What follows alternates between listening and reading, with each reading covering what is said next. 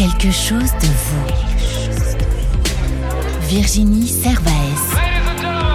Quelque chose de vous. Épisode 15.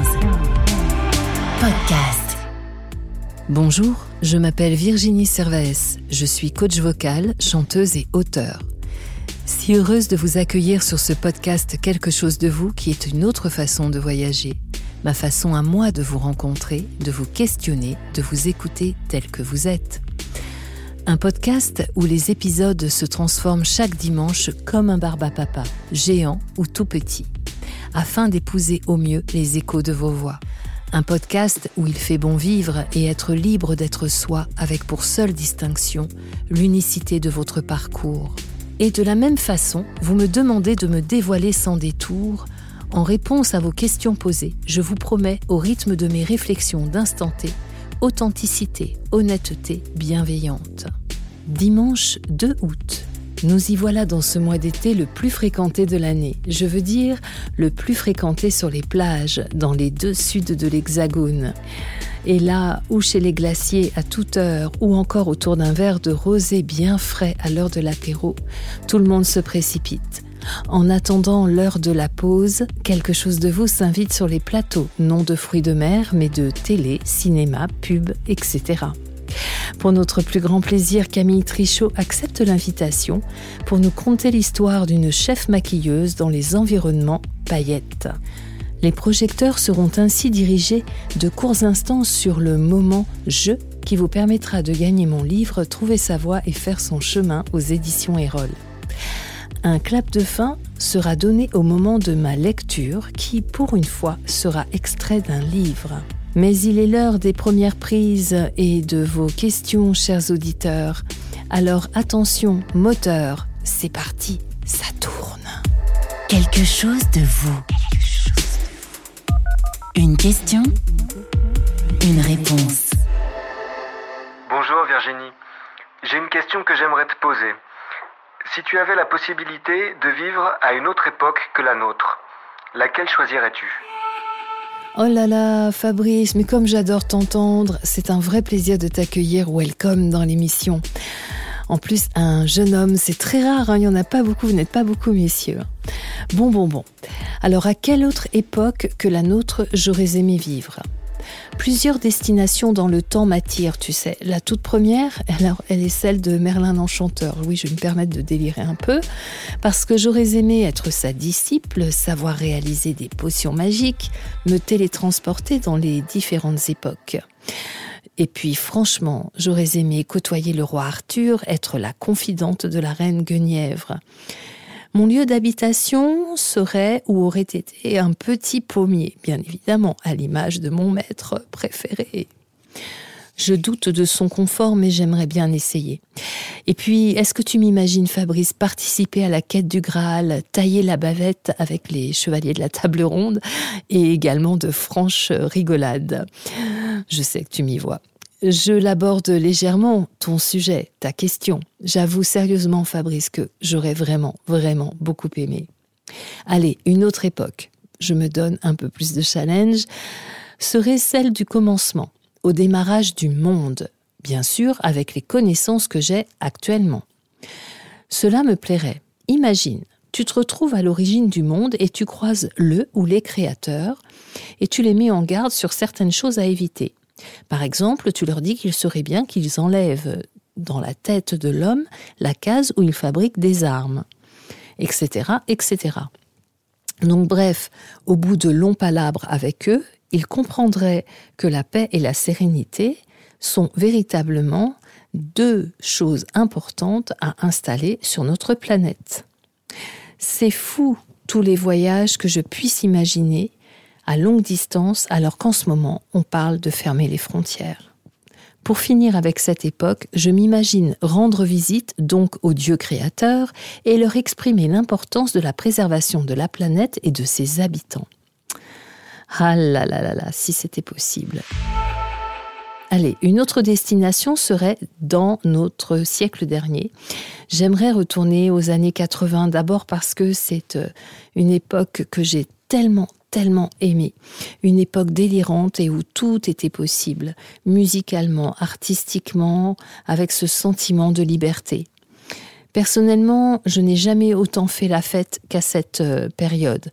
Le palace était ma seconde maison. Un de mes amis chers y était DJ, alors c'était le bonheur de danser, de danser, de danser jusqu'au bout de la nuit et de partir avec les balayures. Mais aussi de croiser des personnalités. J'ai eu cette chance euh, de danser à côté de Cress, Jones et Shadé.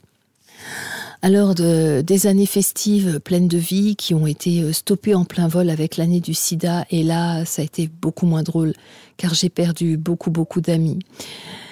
Et, euh, et c'est vrai que là je me dis si je pouvais retourner dans le temps mais avec des potions magiques ce serait formidable.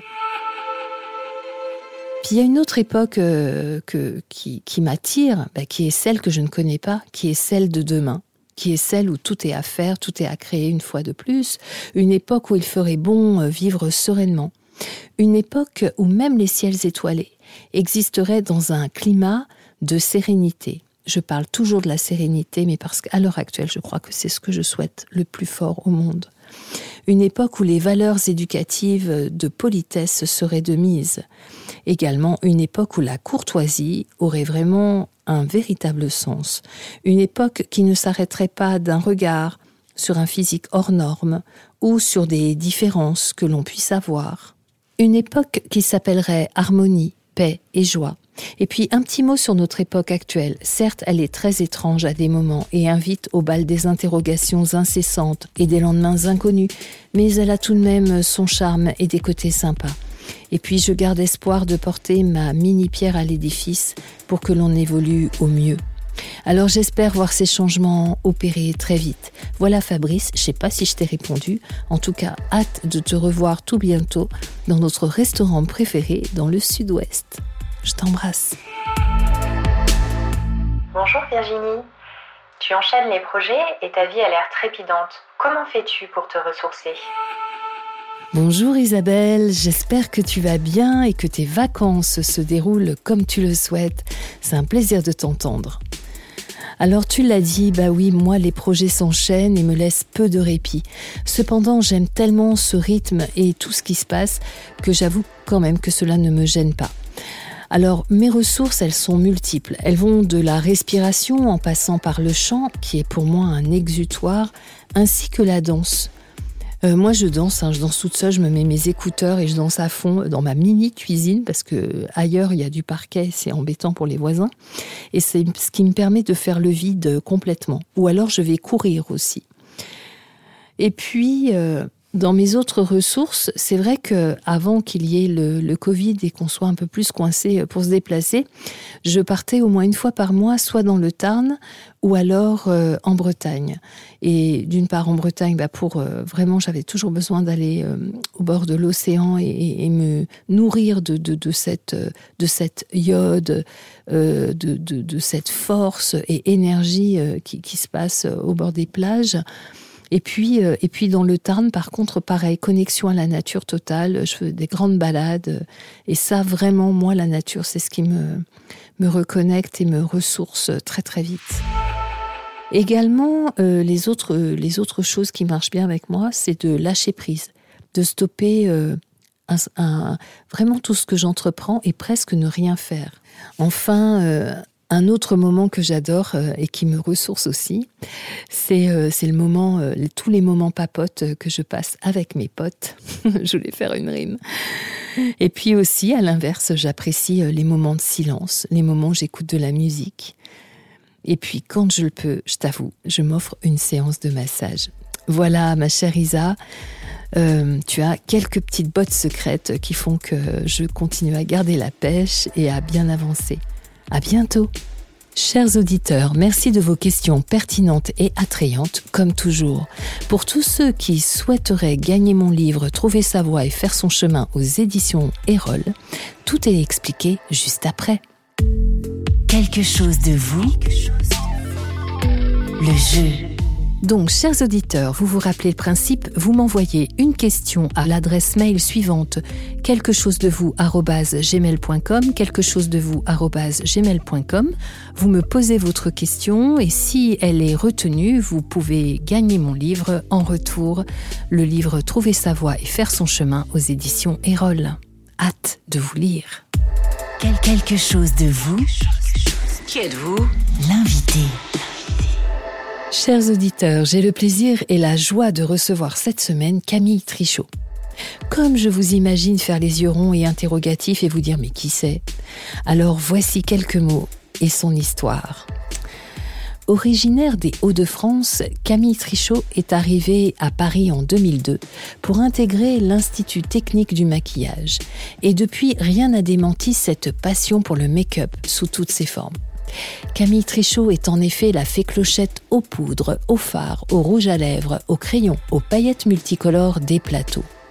Une agiteuse de pinceaux, l'as des raccords subtils qui virevoltent d'intérieurs en extérieurs, de jours en contre-jours, d'espaces réduits ou de plein air, de la pression au temps précieux. Elle officie depuis 15 ans, entre autres, pour la cérémonie des Césars, le 28 minutes sur Arte, Candice Mahoum, Culture BFM, Capital, 66 minutes, M6, Canal+, les dossiers de Teva, mais aussi la pub, Givenchy, etc. Les clips de Mathieu Bogart, Khaled, Dionysos, le cinéma en renfort sur Mauvaise Fille, Riverboard, Robin des Bois, le théâtre et l'événementiel, moyens et courts-métrages à foison, rien n'arrête Camille. Elle souhaite parer chaque femme, chaque homme, de légères touches de couleur et ainsi décliner toutes les facettes de leur beauté sans ternir le naturel, les illuminer, les métamorphoser, les sublimer et n'avoir à votre égard que de délicates attentions.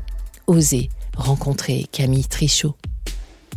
J'ajoute que bien au-delà de jouer des pinceaux et des palettes avec brio, Camille est dotée de générosité, d'altruisme, de bonté, de bienveillance à l'égard des personnes qu'elle rencontre. Une intelligence intuitive et instinctive complète ce tableau. Elle nous sublime et met en avant des parties de nous que nous ne pouvions imaginer. De cette insoupçonnable, elle révèle nos beautés avec cette certitude que tout le monde, il est beau, tout le monde, il est gentil. Vous vous rappelez ce film de Jean-Yann? Elle révèle les personnalités endormies et les illumine aussi. Camille aime la discrétion du fer, son humilité et sa sagesse l'honorent. Quel que soit le milieu d'où vous venez, quelle que soit votre apparence, elle vous accompagnera à briser les tabous qui vous empêchent et vous enferment sous des traits qui ne vous sied plus. La métamorphose peut ainsi opérer, mais il est l'heure, chers auditeurs, de retrouver notre invité. Camille Trichot, bonjour, je suis ravie, ravie de vous recevoir. Bonjour Virginie. À ce mi-trajet de l'été, que nous dit votre voix de vous? Qu'a-t-elle envie d'exprimer dans l'instant? Votre météo, en quelque sorte, en termes émotionnels?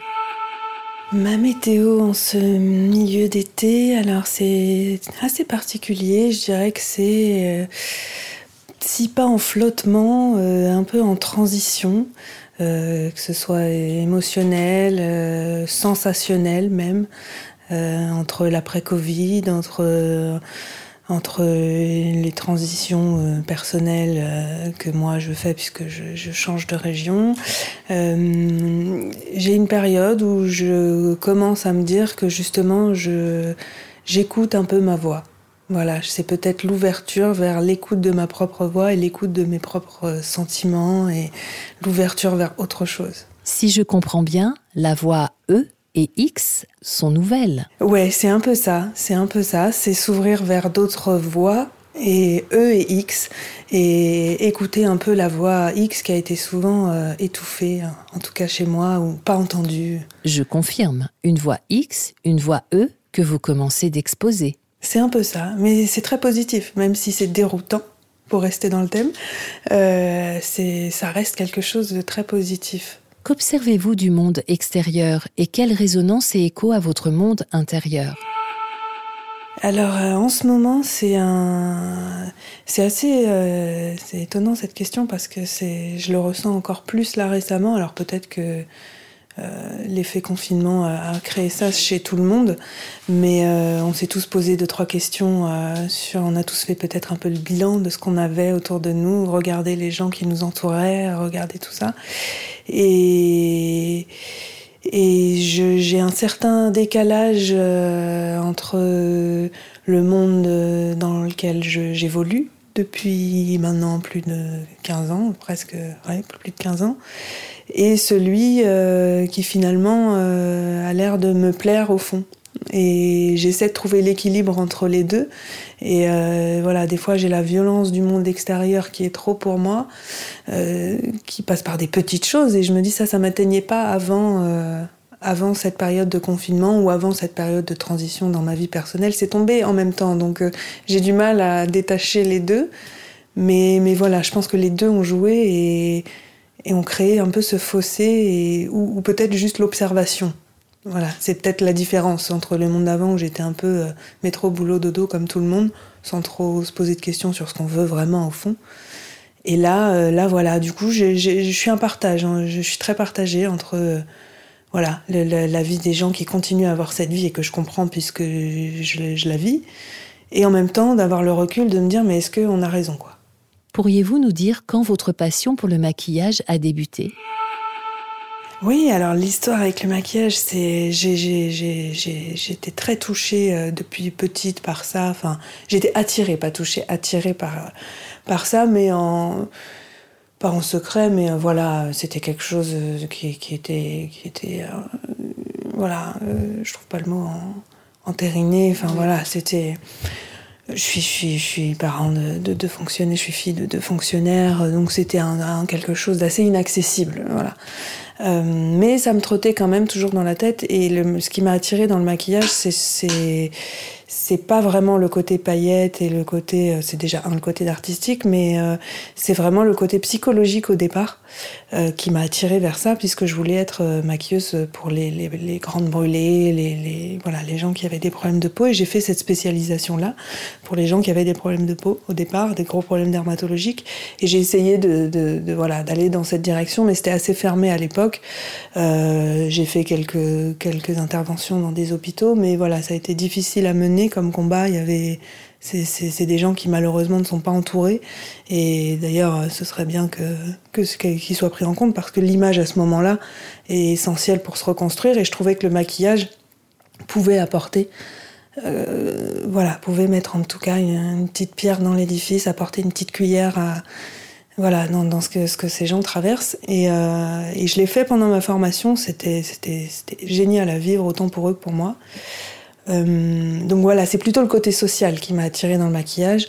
Je suis allée, après j'ai travaillé dans des maisons d'arrêt, dans, dans, des choses comme ça, liées à l'image et à la reconstruction de soi-même en fait. Euh, au départ, c'est ça qui m'attire.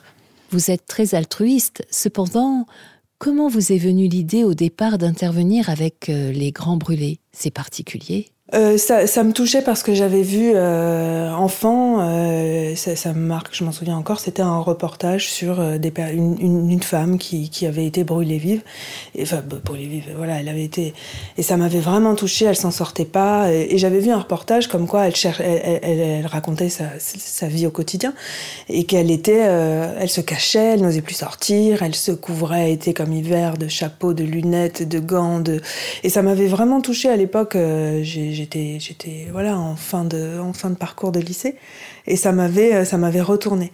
Et, euh, et je m'étais dit euh, comme j'avais cette, cette envie d'être dans le côté artistique et d'être euh, ça a fait comme un déclic. Et je pense aussi que hum, moi ça m'a aidé dans ma vie euh, les premiers rapports au maquillage que j'ai eu euh, après ça dans ma vie personnelle m'ont aidé parce que hum, j'ai compris que ça pouvait être un masque qui pouvait euh, permettre euh, d'évoluer dans un monde dans lequel on n'est pas euh, à l'aise.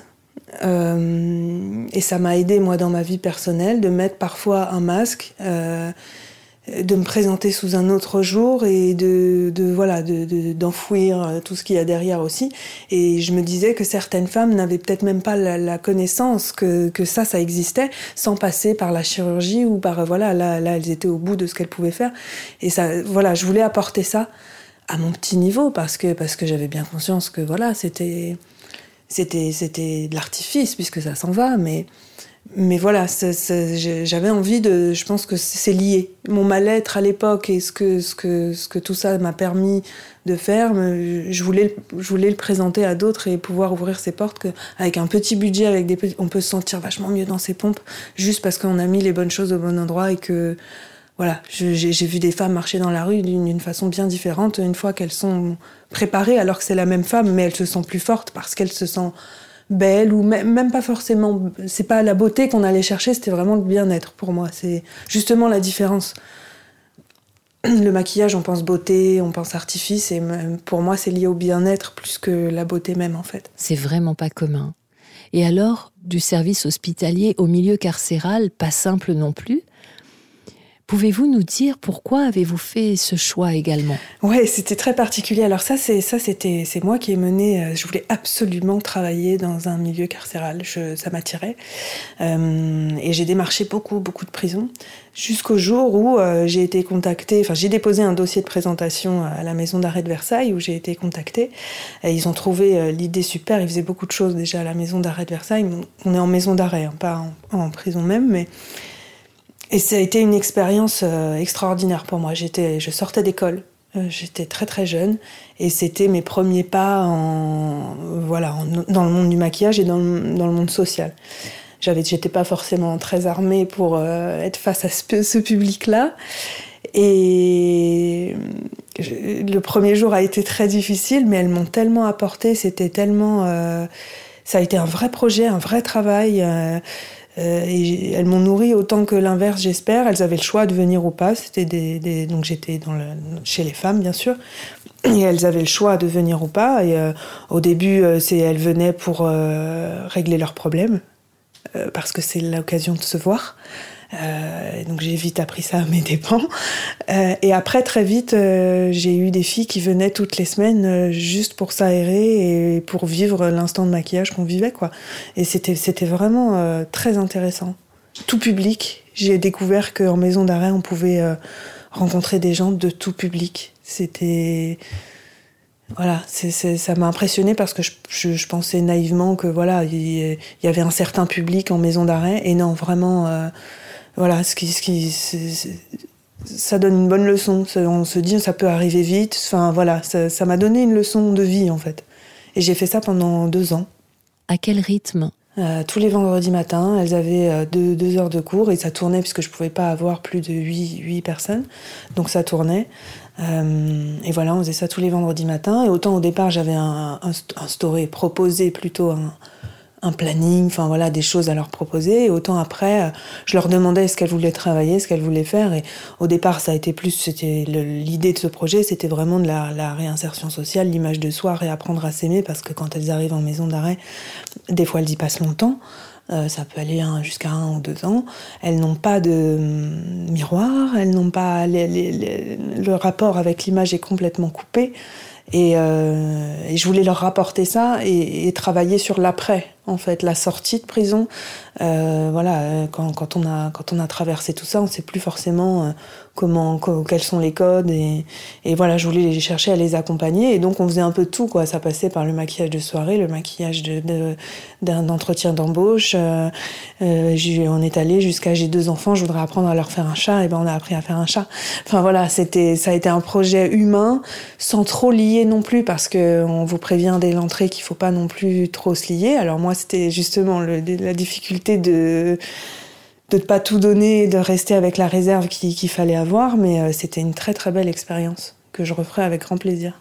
Qu'est-ce que cela a enrichi sur votre parcours, Camille tous ces passages? Bah, je, Ouais, je pense que c'est vraiment l'aspect. Euh, ça peut arriver à tout le monde. J'ai rencontré des femmes, mais j'aurais jamais cru les rencontrer dans cet endroit-là. Vraiment. Des, des, mères de famille, des grands-mères, des, des, des, de tout. Et c'est vraiment ça, je crois, qui m'a qui m'a frappé. Et, et, voilà, et l'aspect humain des, des, choses. Et alors moi, je, ne savais pas pourquoi elles étaient là et j'avais pas à le savoir. Et ce qui permet d'avoir, de garder justement ce, lien-là, parce qu'on n'a pas le jugement qui d'un coup se donc je les ai, je les ai justement pas jugées et ça m'a appris, je crois, un peu ça, à ne pas ne pas juger sur pièce en fait, ne pas voilà, d'abord connaître la personne et enfin voilà rencontrer une personne à ce moment-là sans forcément euh, qu'elle se trimballe tout son passé euh, derrière quoi. Et moi j'ai rencontré des femmes. Alors certes c'était dans un milieu particulier mais j'ai rencontré juste des femmes. Et j'ai participé en tout cas j'ai essayé de participer à leur bien-être à ce moment-là de leur vie dans cet endroit-là. Et c'était ma petite pierre à moi. Qu'est-ce qui a fait qu'à un moment donné, alors que vous étiez dans ce grand élan de générosité et surtout de plus d'accompagnement social, vous passiez dans le monde du spectacle ben ça c'est c'est ça s'est fait comme ça hein, enfin voilà comme euh, je voulais ça ça m'attirait aussi mais euh, ça s'est fait par effet boule de neige un peu. Euh, une fois que j'avais fait l'école, ce qui n'était pas simple simple au départ parce que c'est des écoles qui sont assez chères, donc tout le financement ça a été voilà pas, pas forcément simple. Une fois que j'avais mon côté social, je développais ça, mais comme tout était bénévole, Bon, il y a un moment, il faut bien se nourrir aussi. Donc j'ai commencé à me dire, bon, il faut que je cherche autre chose. Mais je voulais pas dévier de cette branche-là, en fait. Ça m'embêtait de, dévier. Et, et voilà, j'ai commencé à essayer de me dire, bon, qu'est-ce qui me plaît, quoi. Et l'artistique me plaisait, euh, voilà, forcément, mais ça me paraissait inaccessible. Je me pense, enfin voilà, je pensais que c'était très compliqué. Je connaissais personne. Je, voilà, je, viens du Nord. Euh, je suis arrivée à Paris comme ça. Je, voilà ça me paraissait euh, très compliqué. Donc, euh, mais voilà, une fois que j'ai passé le cap de l'école, une fois que j'ai passé le cap euh, des, prisons, des hôpitaux, je me suis dit bon, je vais aller essayer de voir un peu ce qui se passe par là. et j'ai commencé par faire beaucoup de, par aller m'inscrire sur tous les sites de tournage, sur tous les voilà, regarder tout ce qui pouvait se, tout ce qui pouvait se faire, aller regarder sur les réseaux n'était pas si développé que ça, mais mais voilà, à commencer à voir un peu ce qui se passait, à faire énormément de courts-métrages pour voir si ça me plaisait, de, de, choses comme ça dans les écoles, ça se fait beaucoup comme ça. J'ai dû travailler 4 ou 5 ans euh, comme ça, à essayer de, de, de, trouver un peu le chemin. Et en fait, je me suis rendu compte que j'avais pas très envie d'être cloisonnée.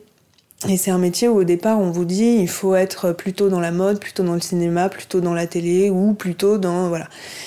Et moi, j'avais pas vraiment envie de ça. Je viens aussi juste avant de l'événementiel où j'ai fait beaucoup d'événementiels adultes. Donc j'aimais ce, cette ambiance-là, j'aimais le monde de la nuit, j'aimais tout ça. Et euh, j'ai pas voulu me cloisonner, j'ai voulu aller taper un peu à toutes les portes, euh, bah, au départ qui s'ouvraient, hein, soyons honnêtes, euh, la porte qui s'ouvrait c'était bien.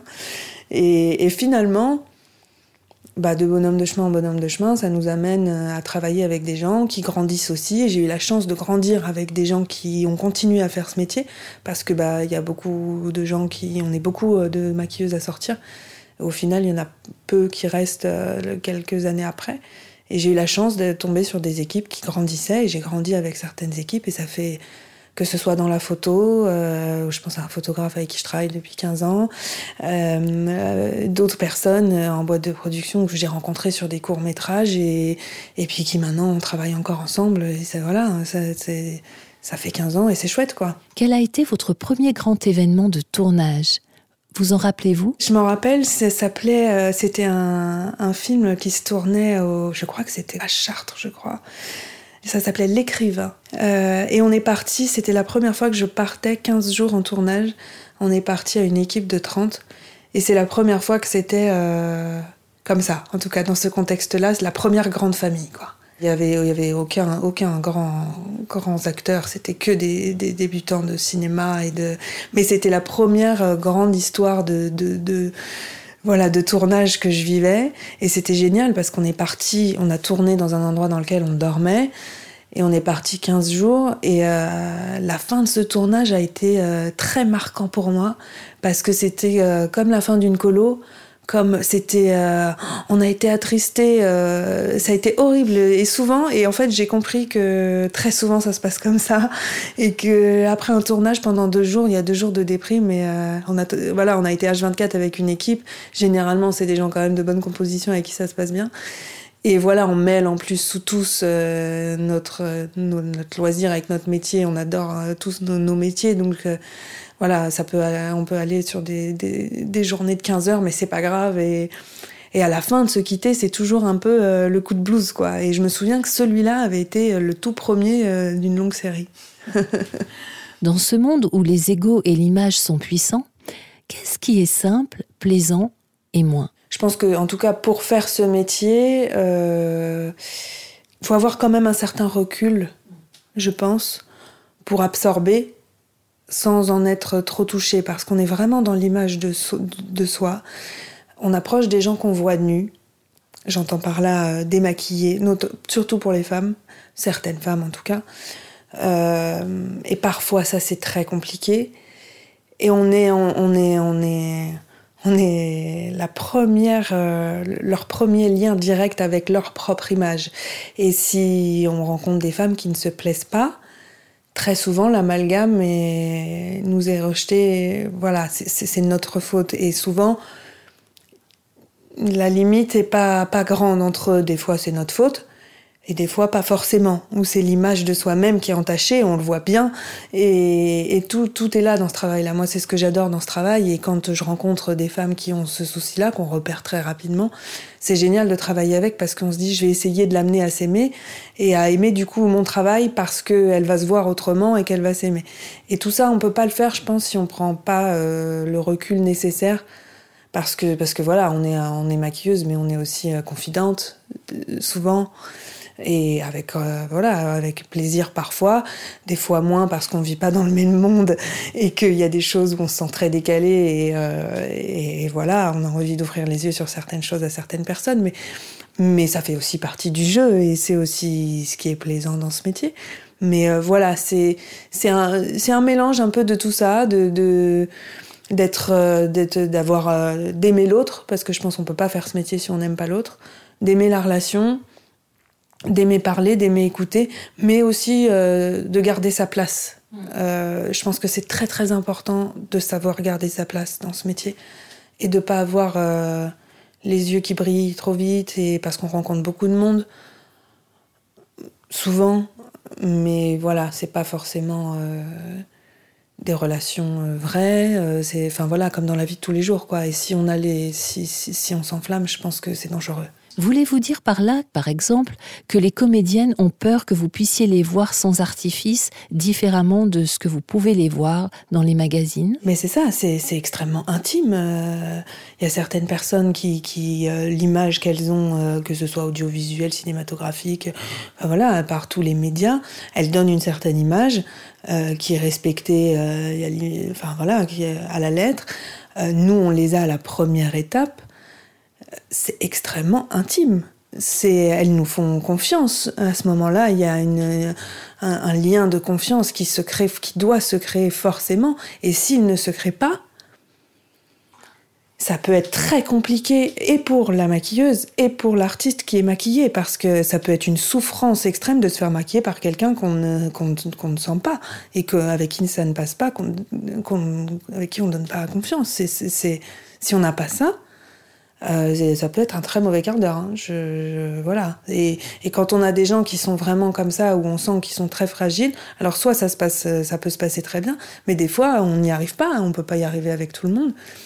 Et c'est très difficile de de, de, de, se placer, de dire mince, qu'est-ce que j'ai loupé à ce moment-là qui fait que ça n'a pas, ça n'a pas matché quoi.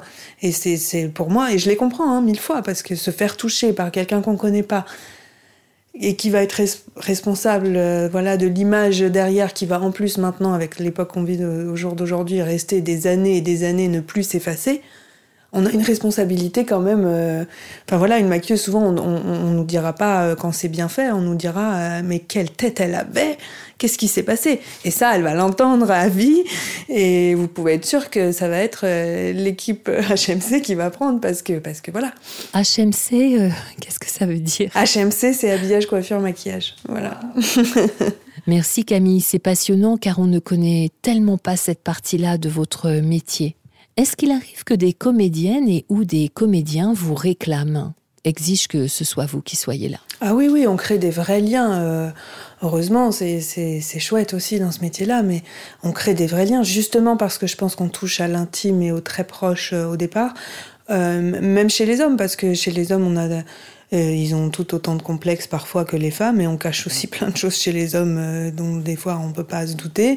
Euh, enfin voilà, on a, vous avez des rougeurs, on, rajoute des cheveux, on rajoute de la barbe, on rajoute des trucs, hein, on, et on enlève et on cache et on améliore des cernes. Eux aussi ont des cernes, eux aussi ont mal dormi, eux aussi ont des gamins qui sont malades, eux aussi. Enfin voilà, c'est, je les mets à la même hauteur et ils ont, on les oublie des fois, mais eux aussi, il y en a des fois, il y en a qui n'aiment pas, il y en a qui, qui, qui ne passeraient pas à l'antenne sans nous et qui qui ont voilà, compris que, que c'était très important.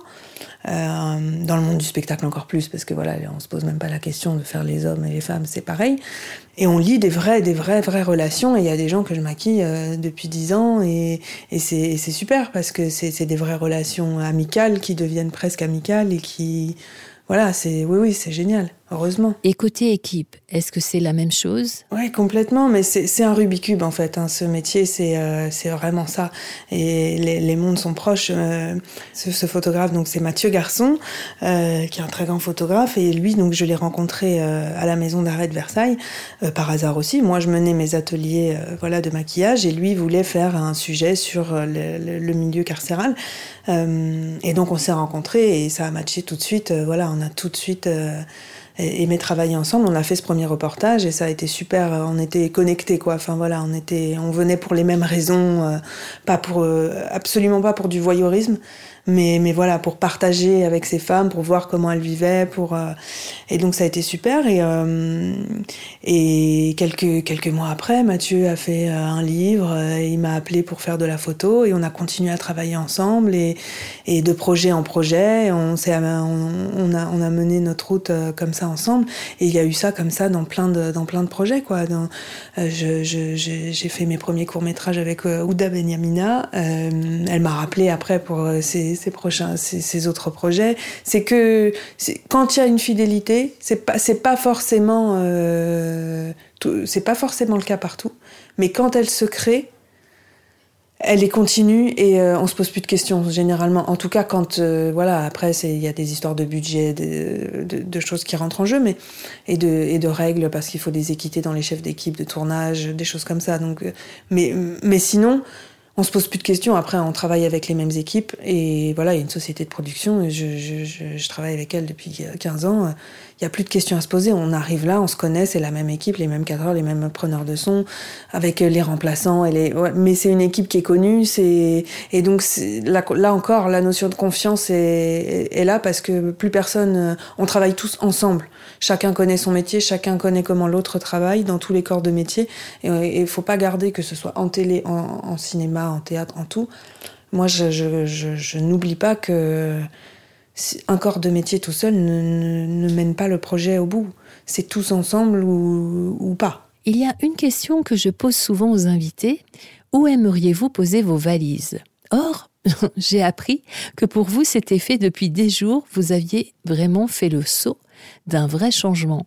Pourriez-vous nous dire où et pourquoi avez-vous quitté la région parisienne? On est bien dans le sujet euh, du moment. euh, oui, bah oui. Alors moi, euh, je sais où j'aimerais poser mes valises, puisqu'effectivement, euh, voilà, je l'ai fait. Euh, alors je vous dirai dans quelques mois si c'est super bien de poser ces valises. Pour l'instant, il y a encore tout dedans et elles sont pas déballées. Mais, euh, mais non, voilà, moi ça fait dix jours que, que j'ai quitté euh, la vie parisienne et que euh, je suis allée m'installer dans les Landes, euh, voilà, entre Dax et Mont-de-Marsan. Et et, et, pourquoi Pourquoi? Parce que parce que besoin de sérénité, besoin de calme. Et c'est ce que je disais au début. Euh, je, je moi, l'agressivité euh, et la violence que je me suis prise un peu en pleine face, euh, comme si j'avais pas. Alors peut-être que c'est lié euh, avec ce projet, mais euh, mais voilà, un besoin de calme, un besoin de calme. Alors ce projet est pas tout à fait à mon initiative au départ, mais mais ça fait longtemps que qu'on y pense, que que que c'est voilà que c'est acté. Et là, le pas a été franchi. Et pour l'instant, en tout cas, c'est un vrai, un vrai plaisir parce que c'est voilà un vrai plaisir visuel, un vrai plaisir émotionnel, euh, euh, voilà avec tout ce que ça comporte euh, de doute, de peur et, et, de voilà de joie. Et mais en tout cas, en tout cas, c'est fait et, et j'ai trouvé mon petit paradis et c'est cool. Qu'est-ce qui vous inspire dans la vie, Camille? Qu'est-ce qui m'inspire le fond humain, moi je suis un peu naïve et j'ai toujours tendance à croire qu'il y a un fond humain et pourtant j'ai pas rencontré que des belles personnes. Euh, mais je me dis que, que quand même, j'essaie toujours de garder ce petit truc qui me dit non, mais quand même, quand même. et ça, je voudrais pas le perdre. Ça m'embêterait de le perdre et ouais, ça m'embêterait de le perdre. De plus croire en la nature humaine, euh, ça m'embêterait. Quelle femme êtes-vous en 2020 euh, Je suis une jeune femme euh, qui commence à être euh, un peu épanouie. C'est cool, hein? De quelle note sera composée votre prochaine partition de vie, votre petit pas d'après? Réussir à garder ce que j'ai maintenant et avec cette qualité-là. Juste pour un instant, je vous remets trois petites baguettes de fées quels sont les trois vœux que vous exaucez euh, moi, mon premier vœu ultime euh, que je dis toujours, euh, c'est, que mon fils soit heureux. Point. Juste ça. Qu'il soit heureux à vie. déjà, celui-là, c'est déjà pas mal. Euh, mon deuxième vœu, ce serait, euh, je suis très, je suis très dans ça moi, hein, dans euh, la famille, mes proches, le bien-être de, tout ça. Je, je, donnerais ma chemise pour qu'il soit bien et que, enfin voilà, je suis très dans ça. Donc, donc voilà, que, que, mon entourage soit, voilà, soit, bien et la santé notamment parce que ça, ça a failli chez nous et, voilà, je sais à quel point c'est important. Et le dernier vœu, euh, et le dernier vœu euh, que je vive euh, dans, dans, dans, dans, cet état d'esprit et dans cette, dans cette sphère familiale du moment qui, qui est apaisante. Il est bientôt l'heure de nous quitter, je ne vais pas vous demander de chanter. Par contre, vous émettez le souhait de lire un extrait du livre de Gabriel Dédier, On ne naît pas grosse. Pourquoi ce choix? Oui, alors euh, je l'ai rencontrée euh, lors d'un tournage. Euh, c'est une personne qui a fait une investigation sur la. C'est un livre sur la grossophobie. et c'est un sujet qui me touche parce que voilà, j'ai, je pourrais pas me comparer à son histoire, absolument pas. Et c'est parce que parce que je fais, mais voilà, j'ai j'ai été très forte, j'ai été assez grosse, oui, très forte dans mon enfance et j'ai très très mal vécu ça. Euh, L'école et, le monde qui, qui entoure ça, euh, je trouve que c'est un, un, un, monde très cruel à ce moment-là. Enfin, moi, je l'ai très très mal vécu. Et ça m'intéressait déjà de faire euh, ce tournage à ce moment-là. Et quand j'ai rencontré Gabrielle, euh, elle m'a vraiment touchée. Euh, c'est extrêmement intéressant la façon dont elle a traité le sujet, dont elle traite le sujet. Et c'est sa, sa vie et c'est une personne qui est touchante. Et, je pense que, je pense que c'est un sujet qui mériterait d'être, d'être relevé parce que, parce que voilà, on est entouré de, de, de, de gens qui subissent euh, des choses juste par leur physique et, et, et, quand même, on est en 2020 et je trouve que c'est vraiment dommageable, quoi. Je, j'ai du mal à comprendre en fait pourquoi on en est encore là et on en est encore là. C'est paradoxal, non? Vous qui sublimez les personnes. Exactement, et, et j'en fais mon cœur de métier. Euh, une personne qui est sur ma chaise, elle sortira pas de ma chaise si, euh, si moi, en tout cas, je, je trouve que je l'ai pas sublimée. C'est euh, voilà, je trouve ça très important. Si elle se sent pas mieux en sortant que quand elle est arrivée, c'est que j'ai pas bien fait mon travail, et quelle qu'elle soit. Et je vous jure qu'il y a de la beauté dans toutes les personnes sans exception. Qu'est-ce que ça veut dire sublimer quelqu'un pour vous, Camille? Juste euh, accentuer ce que des fois, des fois la personne le voit, des fois non, mais accentuer le, le caractère que, que, que, je perçois de, de, de, de, beauté. Euh, beauté, j'aime pas ce terme parce que c'est trop connoté, enfin c'est trop voilà ramené, euh, trop, trop carré. Enfin, j'ai pas j'ai pas le mot, mais c'est c'est pas le terme justement. Euh, voilà, trouver trouver l'atout le, le, en fait. Voilà, mettre en mettre en avant l'atout de la personne, qu'elle l'ait vu ou pas, ça dépend. Des fois, elles le savent très bien et elle, elle ou il met tout là-dessus parce que voilà. Et des fois pas du tout. Et d'avoir un regard extérieur qui est le mien eh bien voilà je me dis je, tiens je vais essayer de lui montrer quel est son atout. Alors place à votre voix Camille. Nous vous écoutons. Tu me dégoûtes sale grosse. J'ai envie de vomir quand je te vois. Biggie Réveil en sursaut. Quelqu'un vient d'arracher le rideau de mon lit cabine à l'auberge de jeunesse où je dors depuis deux semaines. De retour à Paris, je suis sans lit fixe. Nous sommes le 17 septembre 2016. Il est deux heures du matin et une fille tarée hurle en anglais. Biggie Biggie sur YouTube Biggie Biggie Elle pointe son téléphone sur moi, lampe torche allumée. Je suis nue. Enfin, j'ai juste ma serviette de bain autour de moi. Paniquée, je lui somme de se taire. Presque toutes les femmes se sentent physiquement oppressées. Je parle du surpoids parce que je suis grosse, mais le poids n'est que le prolongement des pressions permanentes que nous subissons. Je ne connais aucune femme qui ne se soit jamais demandé si son cul ou ses seins étaient de la bonne forme, de la bonne taille. J'ai même des copines qui complexent à cause de la couleur de leur mamelon. Je suis capable d'entendre qu'il y a une norme médicale, mais je trouve insensé qu'on fasse converger les courbes de l'IMC avec les critères de beauté. D'où vient cette idée débile? On ne naît pas grosse de Gabriel Dédier.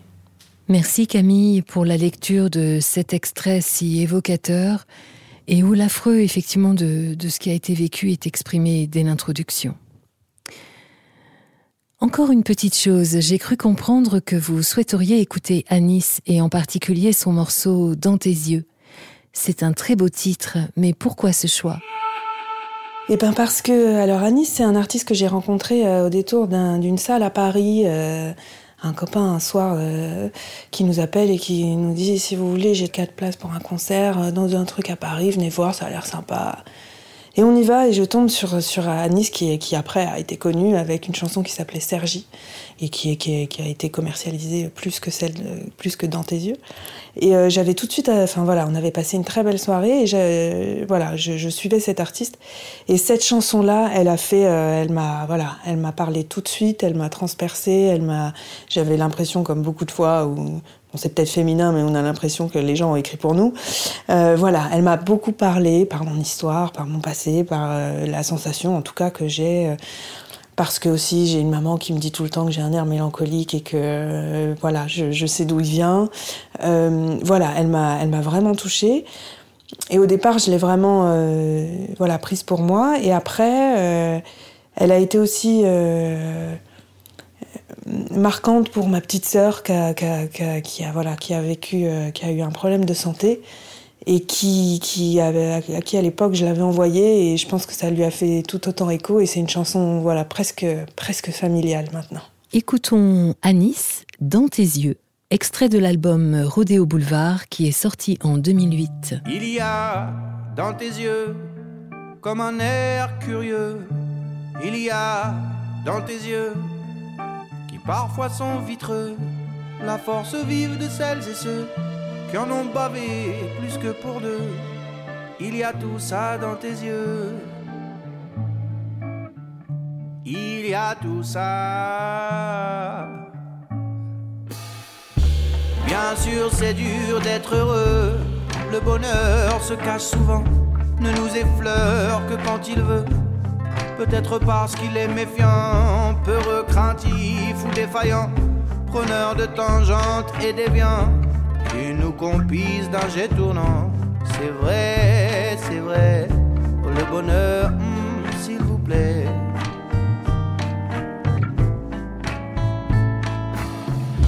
Bien sûr, on se cache pour pleurer. Bien sûr, rien n'est moins sûr que la vérité. Elle assassine sans tuer et laisse à vif écorché. Y a trop de froideur dans trop de foyers, tant de bassesse et d'aigreur pour nous fourvoyer. Peut-être qu'on fuit la vérité, c'est vrai, c'est vrai, la vérité, la vérité. Il y a dans tes yeux comme un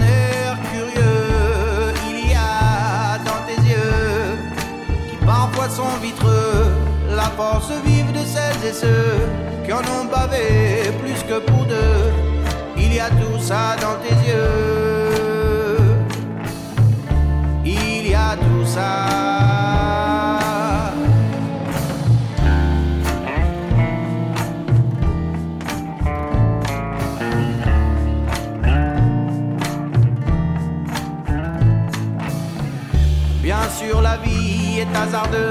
Tellement trop courte et capricieuse. injuste, odorante et visqueuse. C'est peut-être une autostoppeuse, déroutante, excitante, farfelue et farceuse. Changer d'épines et de courbes délicieuses. Peut-être même que c'est une chose. C'est vrai, c'est vrai. Bien sûr que la vie est précieuse.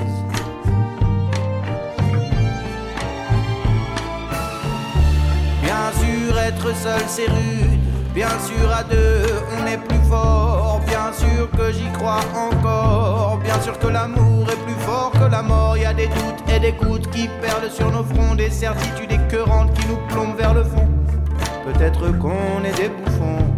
C'est vrai, c'est vrai. Et je ne veux plus être un pigeon.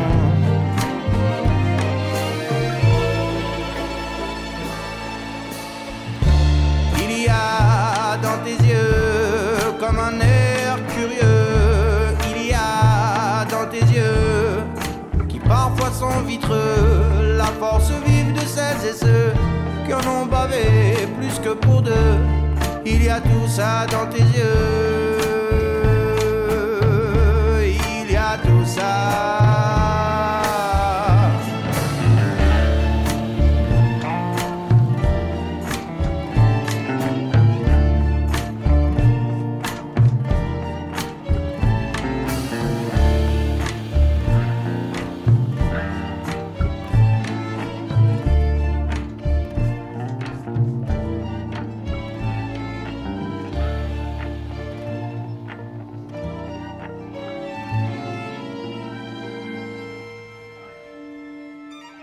Aurions-nous la joie, Camille, d'écouter un deuxième morceau? Eh ben, ce serait euh, Diarabi, qui est de Touré Réchelle Collective, qui est une chanson qui me touche par la musicalité et qui est aussi un hommage euh, à l'homme qui partage ma vie parce qu'il a été il, voilà, il adore cette chanson et il, nous l'a transmise et on a tous, euh, dans la famille en tout cas, euh, voilà, on a tous adoré. C'est une chanson qu'on écoute à fond, euh, très fort et qu'on partage tous les trois parce que voilà, j'ai un petit garçon et et voilà, c'est une chanson d'amour à résonance africaine. J'adore la voix de de, de, ce chanteur et j'adore la, la, musicalité qu'a cette chanson.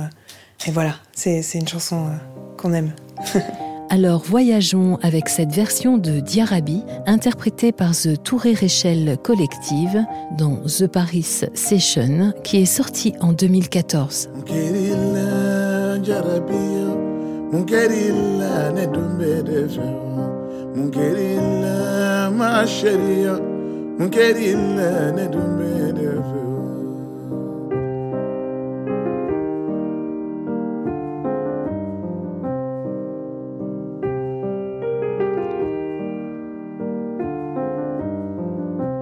Ibale ko kita furuma ko fente ne fene dumbe de fe. Ifale kita furuma ko fente ne fene dumbe de fe. Itarile kita furuma ko fente ne fene dumbe de ikana dimiyo ikana kasi ikana miko ijarabi kason ikana dimiyo ikana kasi ikana miko jarabi kason mungerilla jarabiyo mungerilla ne dumbe defo mungerilla masheriya mungerilla ne dumbe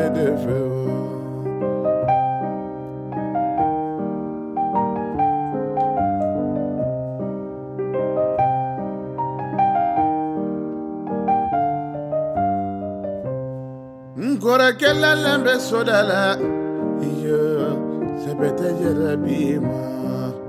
N fala lamɛn soda la iyo jarabi jarabi ma. Iyo sariya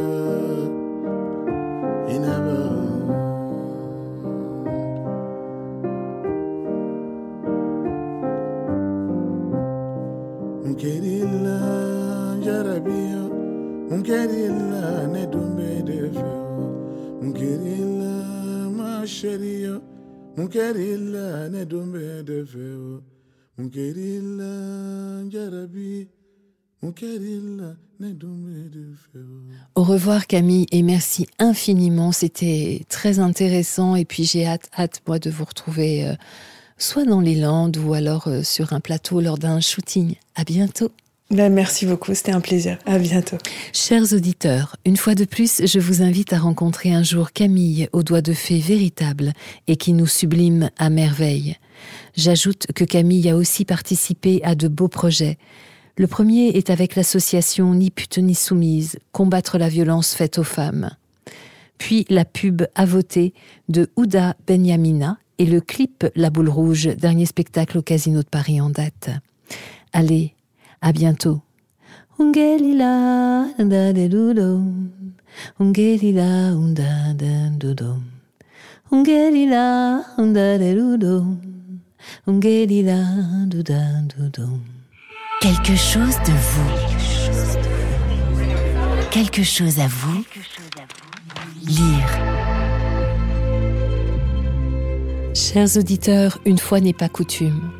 Il y a très longtemps que j'avais envie de vous lire cet extrait. Ce livre m'accompagne depuis qu'il est sorti quasiment. Je vous donnerai le titre à la fin. Encore à demi dans le sommeil, ses fins cheveux ébouriffés, ses yeux clairs emplis de rêves, il entra. Ici, nous ne pouvons que nous taire. Pour décrire l'amour qui s'accomplit, tant de joie est perdue, la timidité est d'abord, peut-être l'effroi, le cœur qui veut sauter hors de la poitrine, les mains qui veulent connaître, qui se tendent, qui se posent, qui se brûlent, la découverte, l'émerveillement, les corps qui se joignent peau à peau et s'unissent, la stupeur, l'envol, le bonheur de l'autre, la douce lassitude, la tendresse, la gratitude infinie, et la redécouverte, et le nouvel élan, et les frontières de la joie sans cesse reculées, et celles du monde volant en éclats, pour dire la délivrance du cœur que rien et plus rien ne gêne, pour dire également l'épanouissement de l'esprit qui comprend tout pour donner même une faible idée de ces moments hors du temps et de toute contrainte, il faudrait employer d'autres mots que ceux dont dispose le langage ordinaire. Pour parler des joies de l'amour et des lieux du corps qui leur donnent naissance, il n'existe que des mots orduriers ou anatomiques, ou d'une pauvreté si misérable qu'ils sont comme une peinture grise sur le soleil. Le plus affreux d'entre eux est le mot plaisir. Les amants inventent leur propre vocabulaire, mais il n'a de signification que pour eux. Alors laissons Guenièvre et Lancelot murmurer, balbutier, chanter leur amour, leur folie, leur éblouissement. La porte s'est refermée. Éloignons-nous en silence. À l'intérieur de cette page blanche, Guenièvre et Lancelot s'aiment. Voilà, chers auditeurs, cet extrait du livre de René Barjavel, L'Enchanteur. Ah là là là là là là, je vous souhaite une très belle semaine à venir. Et sur ces mots d'amour, j'espère vous retrouver tout bientôt lors d'un détour où nous nous poserons avec un nouvel invité. À bientôt. Prenez soin de vous. Quelque chose de vous. Podcast.